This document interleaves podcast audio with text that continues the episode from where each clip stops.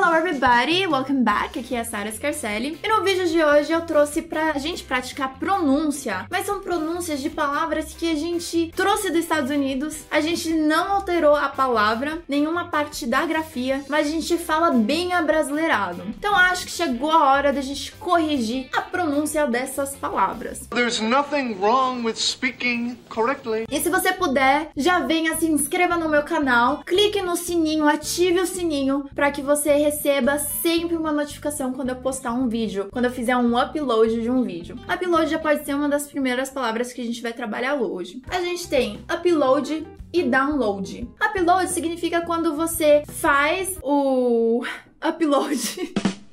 É você subir um arquivo, às vezes pela internet. Só que a forma correta mesmo de pronunciar é upload. Você viu que o up fica igual, mas o load fica diferente do que load. Pratica comigo. Upload. One more time. Upload. Mesma coisa com download. Download é quando a gente baixa algum arquivo da internet. Então, o download, a forma mais correta de pronunciar é download. É o mesmo acertozinho no load. Download. Repeat with me. Download. Outra palavra é know-how. O que é um know-how? Ah, é um conhecimento. Fulano tem um conhecimento é, específico de tal área. Fulano tem um know-how sobre isso. A gente precisa contratar alguém que tem um know-how de sistemas. A gente precisa contratar alguém que tem bastante know-how de marketing. Então é isso, é conhecimento. Só que a pronúncia certa é know-how. Repeat with me know-how. Outra palavra é background e playground. A gente gosta de deixar o R bem rústico aí, né? Ground. Ground, na verdade, é chão. Na verdade, ground não é nada. Ground é chão. Se você for falar que alguma coisa caiu no chão, it fell on the ground. It fell on the ground. Então a gente pode falar tanto um histórico por trás, que pode ser o background, que é a origem. I thought I came from a bad background. Que em inglês fica background, repeat with me, background, como o playground, que é a área de lazer das crianças, brinquedoteca, fica playground. Repeat with me, playground. Outra palavra também em termos de negócios, eu acredito, é feedback. É, inclusive, teve algumas vezes que eu falei de feedback mesmo e as pessoas não puderam entender. Eu acho que é muito comum na área de negócios porque significa um respaldo sobre certo assunto. Então, assim, poxa, você poderia me dar um feedback da reunião? Só que ao invés de falar um feedback da reunião, vamos falar feedback. Feedback. Can you give me a feedback? Repeat with me. Can you give me a feedback? Outra palavra também é sobre delivery. Delivery. A gente pode deixar isso melhor falando delivery. Delivery. Você viu que o D é um som curto? Very. Não fica very, fica very. Delivery. Repeat with me. Delivery. Delivery from the mattress key. Uh, você sabe se aquele restaurante faz delivery? Do you know if that restaurant does delivery? Do you know if that restaurant does delivery?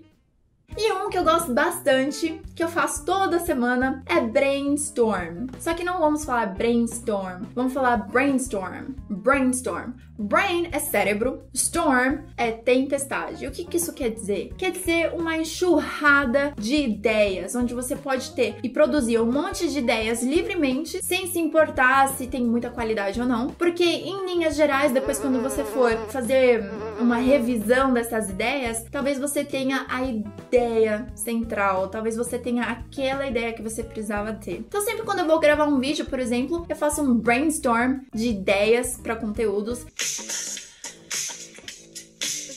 Aí depois eu pego e vou solucionando. Ah, isso daqui funciona ou não funciona. Então você viu que eu falei que eu faço um brainstorm de ideias e não brainstorm. Então vamos corrigir. Brainstorm. Repeat with me. Brainstorm. Very good. Vou fazer um resumão das palavras. A gente tem upload, download, feedback, background, playground, know-how, delivery, brainstorm. I really hope you liked it. E eu espero que esse vídeo tenha te incentivado a tomar uma postura diferente com relação à sua pronúncia em inglês, mesmo com as palavras que a gente tentou abrasileirar. Vamos deixar isso de lado e vamos praticar. Gente, eu quero falar uma coisa muito séria. Eu ouvi esses dias, eu até vi um vídeo sobre isso, que fala que aprender um segundo idioma retarda as suas chances de ter Alzheimer em até 5 anos. Estima-se hoje que em 50% dos pacientes que têm hoje Alzheimer poderiam não ter se tivessem feito da vida algo diferente do que fizeram. Só deu aprender uma segunda língua, eu retardo o aparecimento da doença em 5 anos. Então você pode retardar o aparecimento de um Alzheimer, dessa doença. E isso é muito importante. Veja como ter contato com um segundo idioma pode te ajudar muito, muito mais na saúde do que você jamais imaginou. Faz muito, muito bem para sua saúde mental isso. Então vamos praticar o máximo que você puder, seja por lazer, seja pela questão profissional, seja pela questão pessoal, seja o que for. Quero te incentivar para praticar, porque isso vai fazer bem para você. E eu espero, é claro, que te traga os seus objetivos, seus sonhos, suas metas, suas conquistas para esse ano. Lembrando que a gente tá no início do ano, gente, tem muita coisa para conquistar ainda e eu tô aqui nessa com vocês para te ajudar. Então, pode deixar nos comentários tudo que você achou, que você gostou, e ideias do que você quer ver nos próximos vídeos também para te ajudar cada vez mais com o inglês. I'll see you in the next class. Bye, guys! Fiquei sem ar. Falei.